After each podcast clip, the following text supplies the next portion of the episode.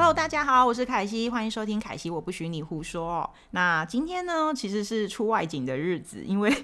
我今天没有在录音室，所以各位可能会感觉那个环境的空间音比较大哦。对，那我先讲一下我今天的主题好了。今天又是就是强迫同学来加入我的 podcast 的一天哈，所以就是因为我有我出社会其实已经蛮多年了，但是呃。可能是在下不才哦，就是工作的机遇呢，都是在比较偏中小型的公司工作。然后呃，而且我其实就是毕业于商业设计系嘛。那通常呢，以前我们系上就是当学生的时候，我们老师啊，就是为了激励学弟妹们，哈，就是孩子们要认真上进，他们就会找成功的就是以就业人士的学长姐回校呃回系上就是演讲，或者是跟学生做讲坛。然后那时候找回来的几乎都是广告。公司里面的大咖咖们，然后我那时候就会觉得，哎，好像商社毕业就一定要去广告公司，但是，哎，对，因为能力不足，所以我并没有真正的跨足广告公司，反而都是去一些中小型企业，就是做平面设计跟品牌这样子。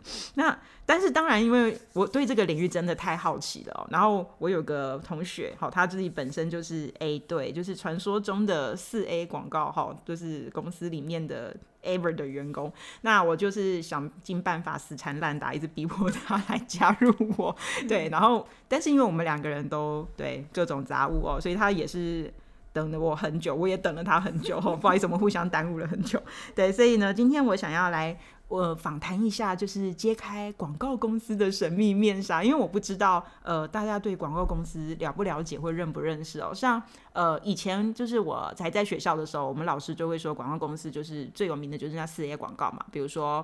奥美啊，然后麦肯啊，那几间就是 B B O D 那几个非常大咖的，但是因为那些真的都太厉害，都是跨国的公司，我实在是有点感觉隔着一层薄雾哦。那今天刚好终于被我熬成功了，所以我现在就是来逼迫他回答我一些我心中多年的疑惑哈，恳请就是 S 小姐今天来帮我解惑，来我们欢迎她。哎，大家好，我是 S。对，不是大 S，也不是小 S。对，因为我不好意思，就是让他露出本名哈，我就是只好强迫他，就是取一个代号叫 S 小姐。其实也不在业界，然后现在是呃呃接自己接案比较多。那如果说是要透露本名这件事情，也很怕造成。之前公司的困扰，所以我觉得，嗯，没关系，就叫 S 吧。对，然后呢，嗯，那我就先来一样以 Q&A 的方式来询问他，哈，就是拜托告诉我解答我多年的疑惑。就是像我们就会觉得说，广告公司的门槛，因为是很大很大型的公司，跨国企业，我就会很好奇说，那一般的。设计系或者是非设计系的人，到底是要怎么进入这间公司啊？那个门槛到底是什么？我以前听说是，呃，假设里面有我们系上的学长姐，他们要，呃，就是碰到学弟妹的话，可以稍微牵个线什么的。但是我不太确定你当初的经历是怎么进去这间公司的。OK，我毕业的时候跑去玩了一个月，然后那时候投的履历，没有想到说，呃，回复的时候其实是我人在国外的时候，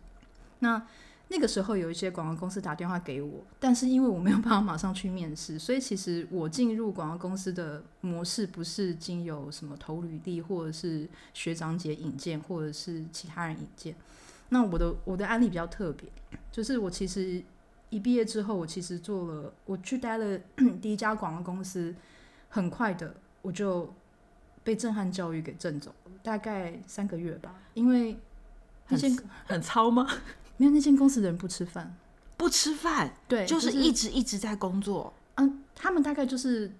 呃，大概十一点到公司，然后吃个早餐之后，就一口气会到晚上，中间就再也不吃东西，甚至连晚餐也不太吃，然后就工作到几点？我记得我那个时候好像是十一点的时候，那时候的男朋友打电话给我，嗯，然后他问我十一点还在公司，对他晚上十一点，然后他就跟我说：“你要下班了吗？”我说我不知道今天到几点，然后我就我就在公司门口外面一个小花亭那边就哭了起来，因为我真的不知道我要做到什么时候，我甚至不知道所谓的案子的流程，今天这个东西大概会做到几点，我大概还要给多少人看，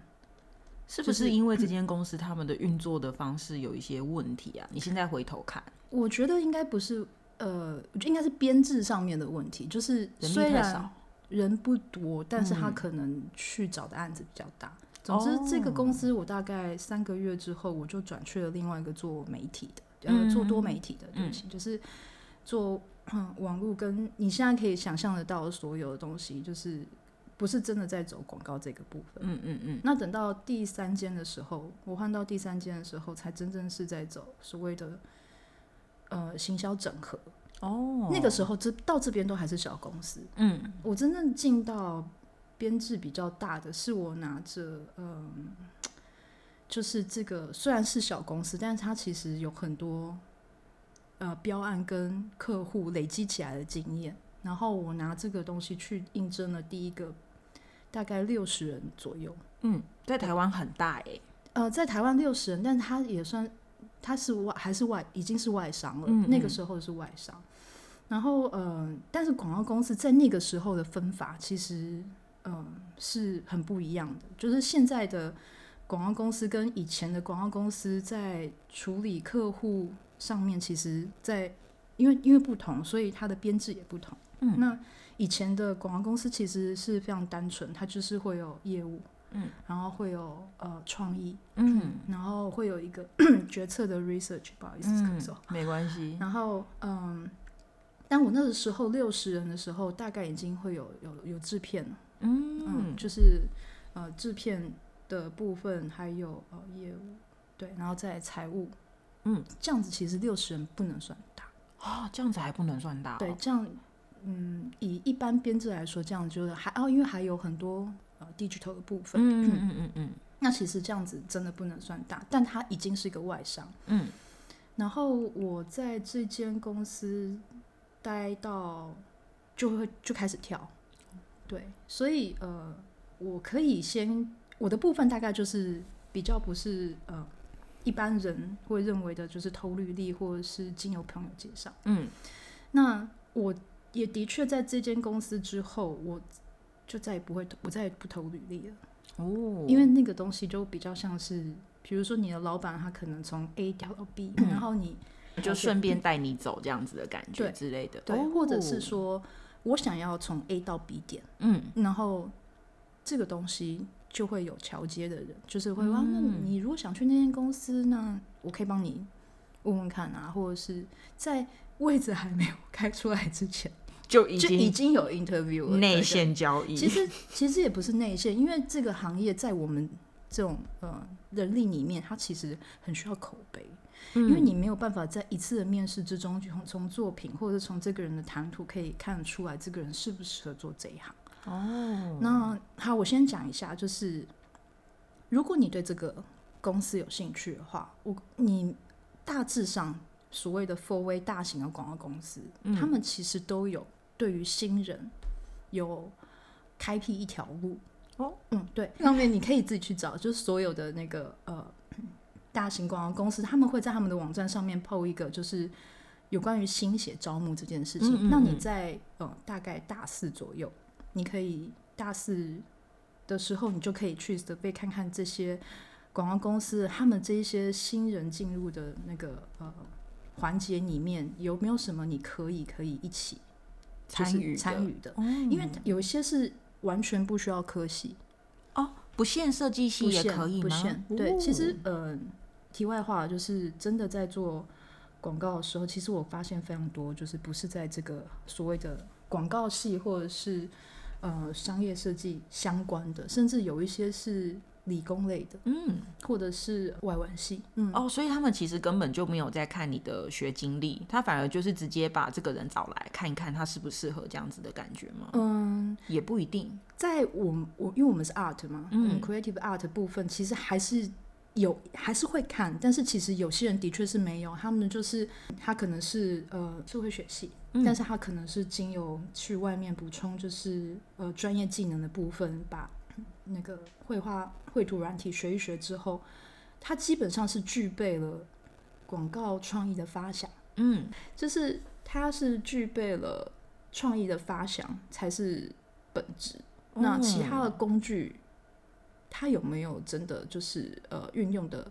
非常的淋漓尽致？其实，在广告公司在这块其实没有那么看重。哦，嗯，但还你还是需要，毕竟稿子在做前面的初稿的时候，你还是需要有一些技能。好，回过回过头来，对不起，不会，就是呃，不管是某一间公 公司的红领带计划，大家可以去搜寻。红领带计划，嗯，然后呃，到这边有个故事。总之，它是一个一条，就是让完全没有呃相关背景的人，相关背景，然后或者是你完全没有任何经验，嗯，你就是一个出生之的小呃大学朋友大学生，然后让你们可以进来。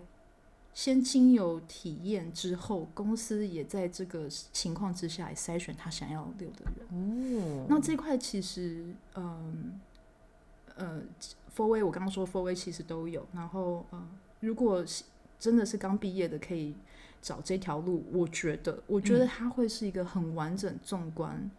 你适不适合这个行业，很短很短的时间就可以知道。嗯，因为你一进去就马上直接上场。因为他们会把你当新人，他们的确会给你比较好的，就是我不会因为你呃可能在这个地方好像不是很清楚，然后就会觉得哦你不太适合。没有，那个时候大家会用一个比较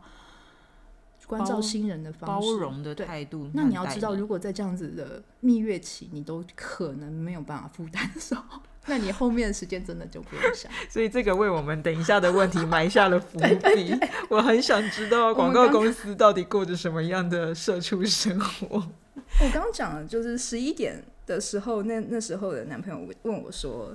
你什么时候下班？”我还答不出来的时候，我就是我说我哭了嘛。然后一直到算还蛮大之后，就是下面有小朋友的时候，我其实还是我们还是会常讲这一句话，就是。你这个礼拜看了几次太阳？你收了几次太阳？哦天哪，看日出！对，看日出。然后我甚至呃还很清楚知道一件事情，就是在某一区还 不能讲在在某一区半夜的时候，因为夜店太多，所以呃，你如果你大概三点左右要叫车，其实是很难的，因为大概人两三点左右喝该喝挂就差不多。然后你最好是三点到呃啊五点的时候，你出去会发现有一堆人躺在路边，行道树上吗？哎，呃，就是活活活尸躺在路上，然后各种百态，就是喝酒之后的痛苦，你就会在路上看到。那我们为什么会出去呢？就是我们会需要更多的咖啡。那个时候如果出去买咖啡，就会沿路上会看到。不同的呕吐物，就是你 你在工作之后，呃，之余还可以就是享受一下，看一下年轻人在玩什么。然后六点半之后不要叫车哦，为什么？对，因为上班族会把呃建车叫，就是从那边的建车会从呃夜店的时间，然后往外扩散哦，然后到真正上班时间的时候，是那一区是叫不到车，因为所有建设就会从别或者是 Uber 会从外面进来。所以那一区是空的，你是叫不到车的。你会知道这些，就是因为你常常看日出。对，天哪，广告公司，哎，从这边就可以感觉得出来，是真的还蛮高压的耶。嗯，疫情之后有大幅改善这件事情，就是更多的远距工作，然后每个人在家里可能就是先把自己该想的 idea 想一想，然后再跟大家讨论。我觉得高压应该是所有的广告都跟时效性有关，就是你今年的广告可以播三年，可能还是有，但是其实商品这东西，你的寿命对对寿命很短，对，然后呃消费性产品，嗯，压力嘛，我觉得这个压力应该是处在一个当你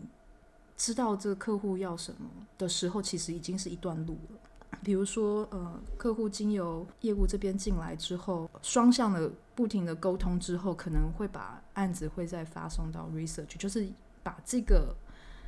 脉络再理清楚，然后从前端有一个很完整的策略端，然后之后再跟客户确认之后，才会下到所谓的创意部分。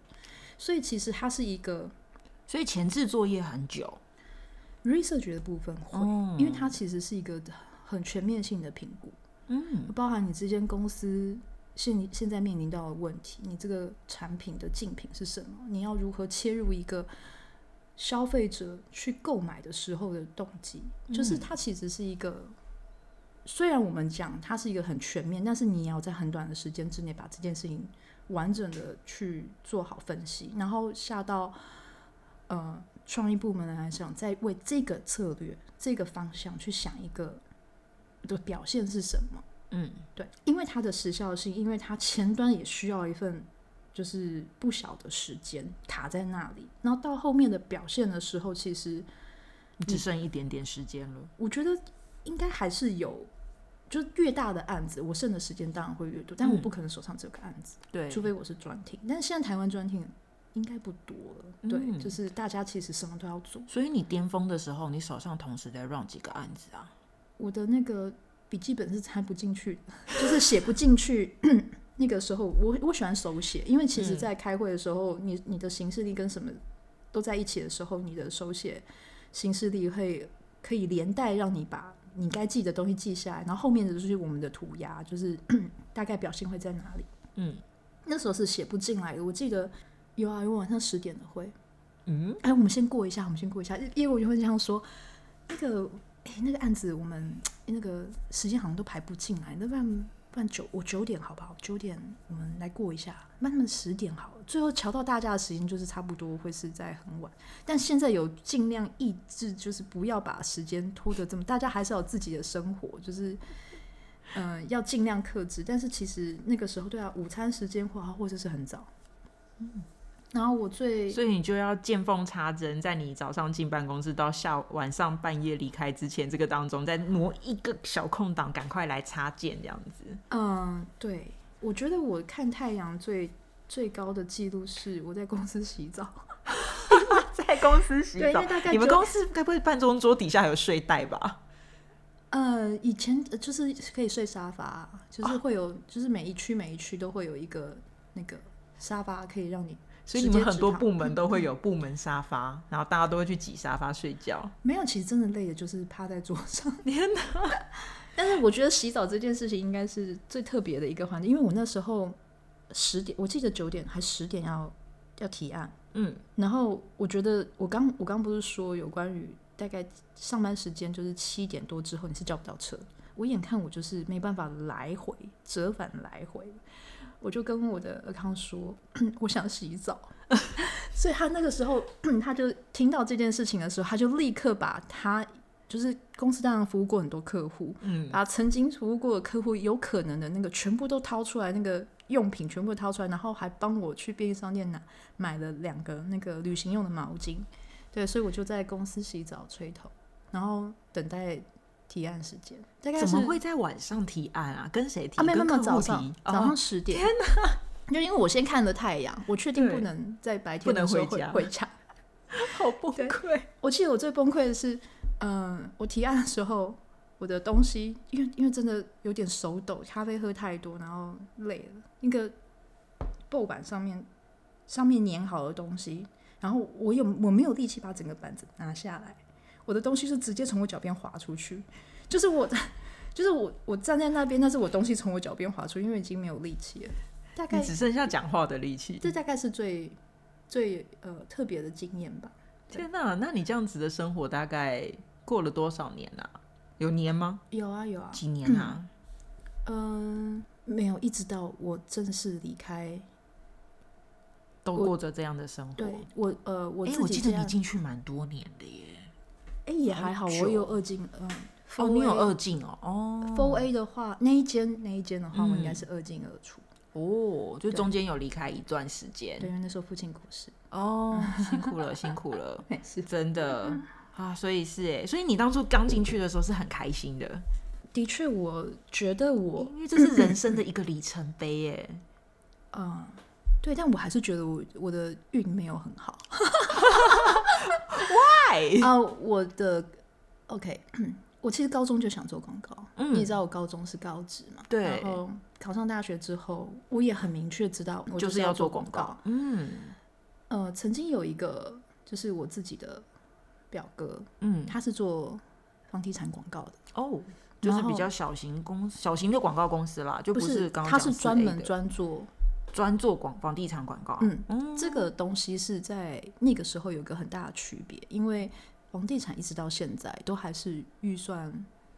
比较不会受到什么影响，因为你知道，台湾的房地房市一直都很热很，对，那他跟我是同所高职毕业，嗯，那他那个时候一直想怂恿我去做房地产广告。因为感觉比较不用担心前企业的前景嘛，真的很多然后就是感觉就是永远都会有案子可以做，对你还可以知道什么房子好买。说实在，真的，对啊，他那个时候觉得他需要有人帮他，因为他自己那时候他自己开公司，哦他花了很长时间跟我说，他觉得他想要说服我做这个。他想要说服你加入他，对，但是他也讲了一句，他说我知道做商品就是好玩，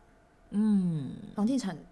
你就是永远在做同样一个，而且你这中间要去跨足，其实在现在可能比较容易，但是那个时候你对房地产的了解，很有可能就会阻碍你对商品操作的敏锐度。嗯，应该是说，我觉得嗯他、呃，比如说我们大学刚毕业好了，当我们要投入一个职场的领域的时候，其嗯实这个时候选择非常非常的比努力还重要。我我嗯当时的观感可能会有点像这样，因为。比如说，我选择了房地产的广告公司好了，但是你大概就会知道说，你真的接下来你可能好多年就会一直一直都在做房地产广告，然后你可能很难接触到其他有趣的类型，就是永远都是在做房地产。那可是如果进去比较呃不同类型的广告公司，因为广告公司在台湾其实很多元哦、而且规模大小也都差很多。那呃主事者他接进来的案子的类型会。越多元的话，那当然底下做的人就会觉得很有挑战性，那就很适合那种喜欢挑战新鲜事物的设计师，对啊，所以我我大概能够明白你那个亲戚他在说的意思是什么，嗯，在设计的领域跟广告又有点不太对，又蛮不一样的，就是我们对嗯商品当然是要非常了解，对，对，然后商品的操作，甚至我从包装来讲好了，就是其实货架上面很少出现白色的包装，嗯原因很简单，嗯，怕脏，嗯，对所以这件这件事情这些细节，当你在做房地产广告久了，你就没有办法。一直培养这个敏锐，哦，因为这个敏锐度会让你在接触客户的时候，直接可以进入到，因为客户就会跟你讲说，我还要跟你讲，店头很容易出现包装脏的问题，你可以解决吗？那你要用什么材质？嗯对，嗯、当然，其实广告的部分来说，我们一般会觉得，呃，广告上面的操作，比如说在 脸书某一个通路很知名的，不能说，不不能说就，尽量不要。呃，他们其实在做这一块的时候，呃，是很了很理解通路的个性，很理嗯解知道如何吸引消费者，如何来关注他们每一次的贴文。哦，对，那你在这一块的确是你只要进了房地产，我刚刚说他就没有办法这么的敏锐。S 他刚刚说的应该是某个很知名的零售商，对，对，就是曾经是一个默默无闻，结果一路往上冲，就是已经现在是全台市占最大的零售商哈、啊对，这边应该大家就是知道这个呃这个通路商跟广告商之间的故事，应该会觉得还蛮有趣的。我觉得很好奇，因为他真的嗯就是文案超强，真的文案超厉害。他们那时候的钱也只能付文案，真的没办法，因为他就是他就是赚这些零头的啊。哦他东西又卖的那么便宜的情况之下，他很想要做一些突破，对，可是他就是只有这些钱。那他那个时候开出来就是我让你玩，哦，就是随便你们用啦，反正只是我们要冲那个知名度跟流量这样子。对对对对。哎、所以你们跟他提案的时候，他们这个全台超强零售商，他就是都 OK 吗？还是会一直想要啊？这样不行，这个太新鲜了，我们看不懂，会吗？会吗？初期应该是没有，哦我我得说，嗯呃，有关于接洽客户的这一段，因为时间比较早，嗯，然后我其实接触的其实已经是后面的事情哦，比较末端的部分呃了，，对，嗯，然后呃，跟他们提案，我只能讲我自己提的，我不能讲就是别的部门，嗯、呃别的部对，门，没关系，就讲嗯你个人的经验，对。因为我们提案的时候，比如说呃这个活动，然后嗯。你提了两个视觉，对，两个店头的视觉，他们会把 A 跟 B 通通拿走。哦，哎、这能讲吗？哎、真的。哎、可是我跟你说，可就是因为彼此的关系是好的，哦，所以你们就算了啦，买一送一会这样子吗？没有他就想说，反正你都做了，但他没有付两倍钱啊，呃，对，但是嗯 好，没关系，我懂 S 他的状况，因为有时有时候我们公司就是我自己以前服务的公司，嗯嗯嗯。如果我们在跟呃客户端提案的时候，他也会觉得说两个我都觉得超棒，对，然后但是他们就会想要，也不能说是熬，因为他们就会觉得说，其实就是。以后还会有很多良好的合作关系，他就会觉得两个我都想试试看，只是曝光度的不同或什么之类的。哦应对该他们比较像是前面其实当然不可能一开始的时候钱很少，后面还是用这样子的预算在经营。没有，他们其实还是一个整包的东西。哦，所以他是你们包案的时候是整个 project 这样子，整个一起这样子对，那他就会有一点像是买菜送。葱，嗯，但你们公司好啦好啦，睁一只眼闭一只眼，也没有到睁一只眼闭一只眼啊，就是还是会跟他讲，就是这件事情就是下不为例。对，但是你会知道，对 art 本身来讲，客户的喜欢，我其实就觉得 OK，哦，这是一种肯定对，这是一种肯定啊。对，我希望这样可以结尾到。真的。我们再我们再多说下去，可能就会得罪客户了哈，千万不能多说没有没有没有要得罪，我只是不方便说。大家自己去想办法猜一猜哦。对啊，哎、所以其实你后来，你知道你这样讲的话，我的下一个问题其实就是你主要就是待在比较 art 那个部分，就是制制制作视觉那一块的东西，对不对？所以前期会有别的部门去呃跟客户谈一些 research 的东西，然后后面才来跟你讨论，对吗？好，你们是跨部门合作，对，当时那其实是这样蛮对，但其实也还是蛮紧密。我们跟 account 的关系其实是非常好，就是嗯嗯嗯呃嗯，所以你们会有一种革命情感会啊，你觉得你每天在一起的时间是家人多还是同事多？你都睡在公司了，那当然是公司多啊。你们都一起睡同一张沙发了。对，那现在我觉得现在是比较好了，因为嗯毕竟、呃呃媒体的形态不同。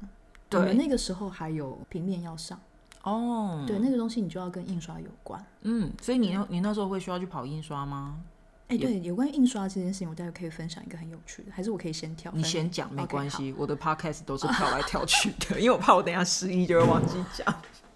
嗯，我刚刚说的那六十人，嗯曾经接过一个也是很老很老的饮料牌子的呃包装，哦，所以是台湾的有名的传产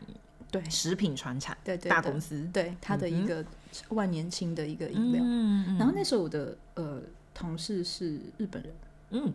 呃，这个东西是铝箔包，嗯，铝箔包很特别，就是你在印刷的过程之中，我们大家都是知道就是四色印刷，对加特色嘛，对对，铝箔包它其实全部都是特色，在那个时候。而我很确定一件事情，铝箔包的制成跟印刷到现在其实不会有太多的更改，因为台湾的那些机器就很旧啊。就诶呃呃服役很久，对，服役很久。哎、你你真会说话耶，不愧是广告公司来的人。他们不能说旧，因为他们的技术其实一直在那边，也不会再更多突破。对因，为它就是需要用一个很密闭的方式去把里面的东西所保存起来。对，那那个东西我们在做呃包装设计的更改的时候，光是原稿，原稿其实是厂子出来的，因为只有厂子可以最厂呃工厂那边最知道他自己要把原本的设计案怎么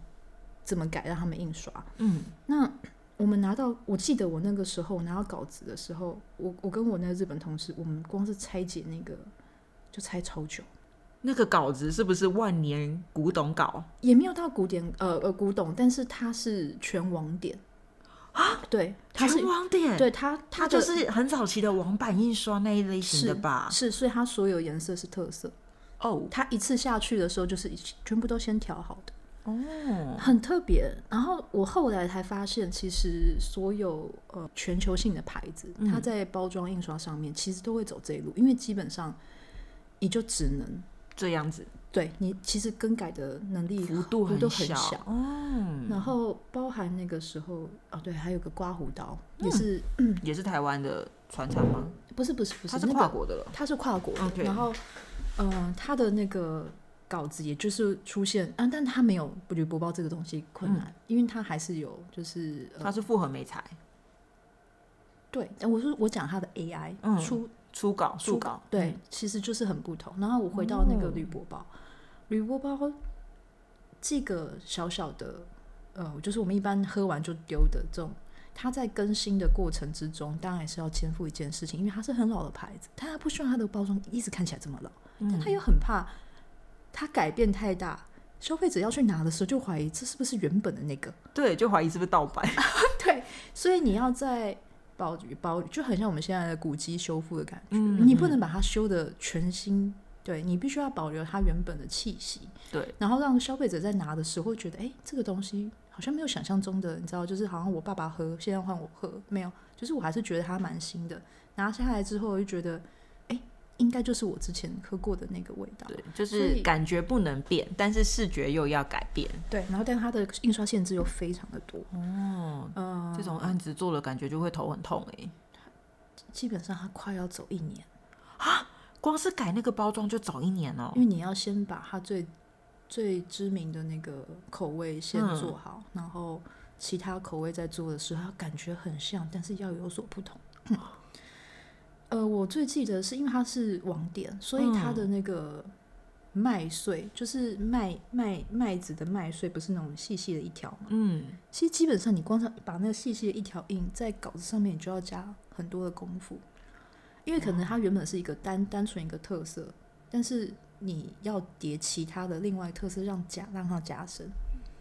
所以我我我只能说，就是好，我现在跳过来就是讲有关于我自己在做，可能跟广告没有那么相关，因为嗯其实包装的部分其实跟设计比较有关，但是其实广告公司真的就是什么东西都会做。假设有能力的话，其实就是什么案子接进来，我们就要吃嘛。对，从前面的 TVC 的广告，嗯，影片型的到网络的，然后到动态游戏、嗯，互动式，其实都有。那这的确是我觉得可以跟，比如说设计系毕业的同学可以分享有关于。你不要以为你现在很懂印刷，印刷师傅会会教你做人。你真的，我跟你说，这就是网络梗图。你在学校学的那些知识在 A 区块，结果你会发现出社会之后，你学所有要会的东西都在另外一个世界对端。对，对，你会觉得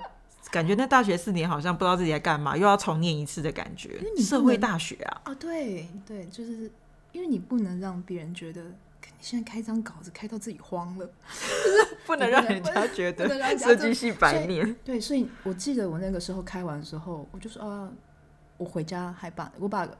档案拷贝回家，回家自己一层一层看，就是真的真的我要先看懂那个 layer，我要先看懂，因为它的它基本上是那个什么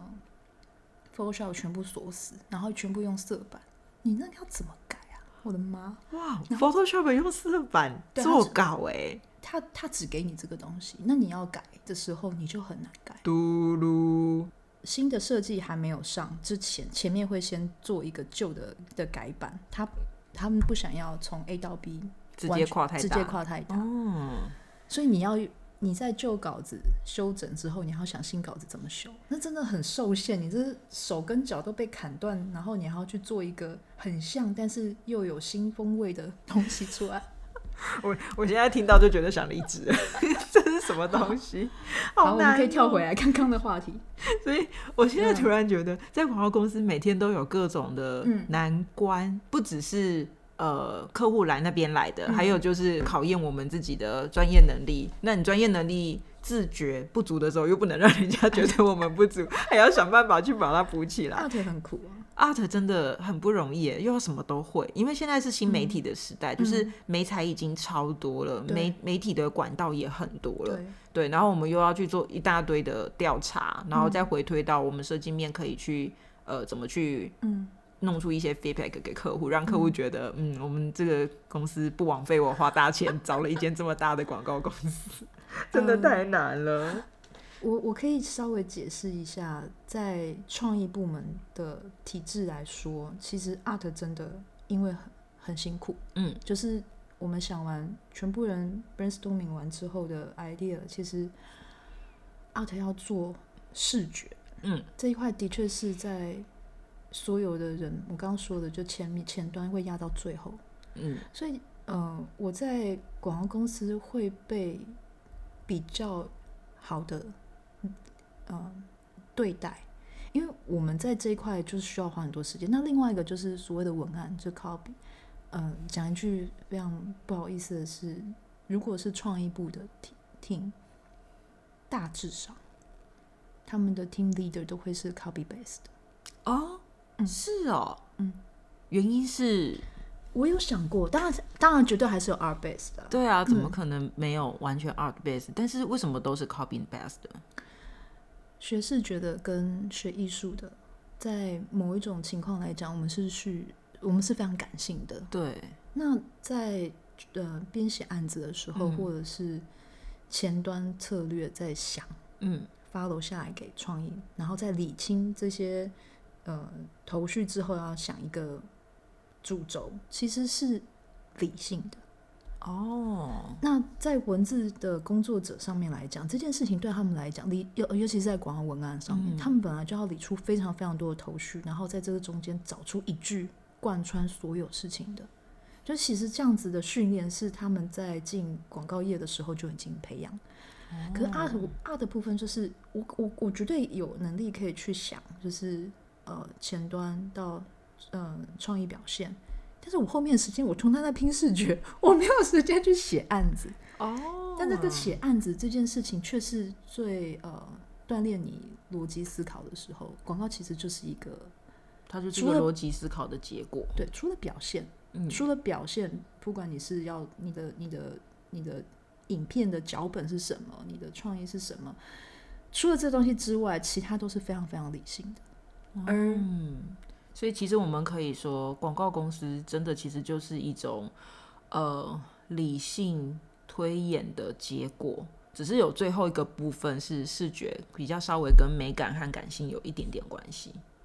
嗯，我可以这样推纳吗？我觉得这个一点点关系好像也不太正确，因为其实它就是吸引人最大的。对啊，因为我们就是看结果啊，结果导向嘛。嗯，我觉得还是以最后最后情况来讲，我觉得是并重的。但是，嗯呃，整个体制来说，我只是说我目前为止看到的都是 copy base 为 team leader，最后是 team leader，就是呃为居多。还是你那间公司特别是这样？因为我知道那间公司它的文案超级强，嗯对不对？嗯，别间不知道了，哦，没有啊，别间也有很强的。好想知道。我不是说强不强，我可以告诉你，对是都别间都是 copy base，哦，所以这是个业界常态耶。其实就是绝对有 R base，但是嗯你说常态嘛，我觉得是因为养成的关系。嗯那现在是不是这样？我觉得也或许不是，但是我我得说，其实还蛮多，呃，做创做视觉的人非常陶醉在自己的视觉创作里面。哦，对你说，你这个时候没有，我就是想把视觉做好。我觉得把感情感经营出来，我的影片的情感经营出来，我觉得这才是重点。所以这应该是每个人看重的地方不同。嗯嗯，那做视觉的大家不要不要气馁，不要觉得我以后当不了主管，然后我现在就只毅然决然放弃。没有啦，我觉得得其实本来就是呃，我们讲职场的学习好了，因为我们刚刚已经有提到一个很有趣的观观念，就是、嗯呃，我们会发现我们在学校受了这么多的训练，嗯。或者是呃学习，嗯。结果到了职场的时候，你会发现一个有一个很大的断层，嗯，然后这个断层又会导致我们就是又要再回头到自身身上去想说啊，那我要在职场上面在学习，不管是跟你周围的人，还是跟呃跨业和异业合作，都不管怎么样，我们就是还是持续在进行学习的这个状态。但是你会发现，如果你沉浸在就是我够了这样子的一个状态的时候，其实是有点危险的，因为呃，我觉得广告嘛，或者是品牌，他们其实在呃我们产业的流动性是非常非常的大，所以导致我们必须要时时刻刻就是好像一直把你的五感开到最强，然后去体会一下。你的同业竞争在做什么？你的客户给你什么反应？然后我们呃，甚至是我们自己关起门来，我的同事们他们在做什么事情，我都要去，好像在观察他们，然后去调整自己的步伐。因为广告的所有的创意会来自于生活的体验。对对，那是，然后你每一次个案子，你可能合作的对象都不同，对，所以的确会呃，你刚刚说的五五感要全部打开，我觉得对啊，就是 得要开，最后最后就是你要靠一些特殊的饮料，没有没 酒精有不是因为你客户，就有，对啊，嗯，酒精酒精的啊，嗯所以是客户就有酒水提供吗？嗯，哎、我先问一下，你们在办公室做稿的时候，会不会就是一边喝起来就开始做了？不行，对不对？哪天不喝？哪天不？你是说喝咖啡还是喝酒？各位家长们，那个请不要把我刚刚的言论当做是这个业界，现在还是可以放心，小朋友自己的孩子在这个 领域上面工作。呃，我我可以细数一下，我从毕业到现在，你大概讲得出所有的，比如说啤酒、嗯，高粱、红酒、红白酒。红红酒没有，红酒没有，嗯，红酒没有。哦，对我我讲的是品牌作品，牌红酒其实不太是那个对。威士忌。啊、对，所以就是台湾有在产的台湾有在产，台湾没有产的也也喝，不是不是也有也有客户。哦酒类是一个非常大的，市场，对，它是全球性的对，客户。不管是外销还是内销，其实酒精都很好卖。嗯、对，然后钱也多，嗯嗯，对，嗯，因为单价也不便宜嘛，销量也很多。在我的那个年代还有烟呢，我们还有烟厅，哦对，以前是烟酒一起，对不对？呃烟类的，烟是专厅，就是它的专门做烟。烟到最后面的呃所谓的可以做的事情真的太少，所以最后烟厅最后变成是做包装。哦，只剩 package，哎，那个包装这么精雕细琢，就是烫金烫金框银。没有，因为 他就是得要把所有的精力放在那边，然后烟最后曾做的就是其实是呃比较像 event 型的，哦，拍一张帅帅的形象。没有没有，是那个那个时候都不行，那时候还不行哦，没有。不能代言人。没有没有，那时候其实今天最后只能做一些很线下的事情，就是比如说可能做一些嗯跟本体没有关系的，就是比较意向化的赠广告，赠品，它就是比较属于呃通路上面的活动，或者是你今天办，我说 event，然后嗯你你接触的人，然后中间可能会需要什么，但是你绝绝对是不可以给，哦本体的对。嗯嗯嗯嗯嗯嗯，然后或者是一个些一些形象，你也不能要求人家来 参与，对，因为因为是法规的关系，哦可是酒不是，而且形象又会被打坏。的。酒酒酒就没有这么多的限制，对。然后酒的呃能做的事情也很多，比较多元一点，对，你可以跟一个主厨合作，嗯。对啊，所以那个时候也还蛮好玩的。哦酒是一直都，有，酒车，然后嗯，消费性产品，嗯，然后全球性的牌子，哦，我知道，类似像嗯。P N G 这种大的牌对，没子，错没错，类似啊，我不知道 S 他做的 品牌是什么，但是这种跨国性的家用品牌，嗯。一定就是这类型的，对然后很多元，什么都有，然后他们的副牌跟子牌也都很多，对。它的产品因为很多，然后有的是你要 follow 国外的，嗯，就是全球性的一个 idea，它这个视觉就已经是做好的，嗯。那可能到台湾来就是落一句话，就改个文案什么之类的。对的。。那但是嗯。呃，这个东西客户还是会想要做一点别的，因为呃讲一句现在就是不接地气，对啊，你的那些外国脸孔，我就觉得我的头发洗起来没有那么好。嗯嗯对然后嗯。所以他们才会有分什么国外的代言人、大中华的代言人、嗯都会不一样，因为那个风格就不同。这个广告公司玩的很开心哎，但你后来有没有感受到压力爆表的一个表征？我是说，大概到什么时候你会觉得够了，我必须要离开了？我可以讲一下我离开的原因。对啊，你那时候嗯为什么离开？因为我一直我印象很深刻，有时候以前有有一次我们在朋友聚会的时候，嗯你有跟我们说过，就是大家都不孕，就是哦整间办公室的人没有人怀孕哎、没有怀不了孕人结婚，也没有人结婚，对，对，就是大家都是工作 and 工作，还有工作，然后就睡觉，再来继续工作，然后就想说都好像没有私人生活哎，让我觉得对这个行业又感到更加的迷惘跟困惑。但是那时候 S 他都不会讲那么多公司的细节啦，所以今天就是被我被迫被迫被我来熬一些以东西前我也。没有办法每次聚会都参加。对，因为他那时候真的太忙了，他连假日都不会去对，对，就是我们朋友在那边嘻嘻哈哈聚会，大学毕业后嘛，就是各个领域的同学都嗯有，我们还会聚会，但是还是很少出现，所以他又他这个人又蒙上了一层更神秘的面纱也没有那。个，就是单纯没有时间。对对对，但是你那时候是为了什嗯么原因，就是断然决心，就是啊，我该走了这样子。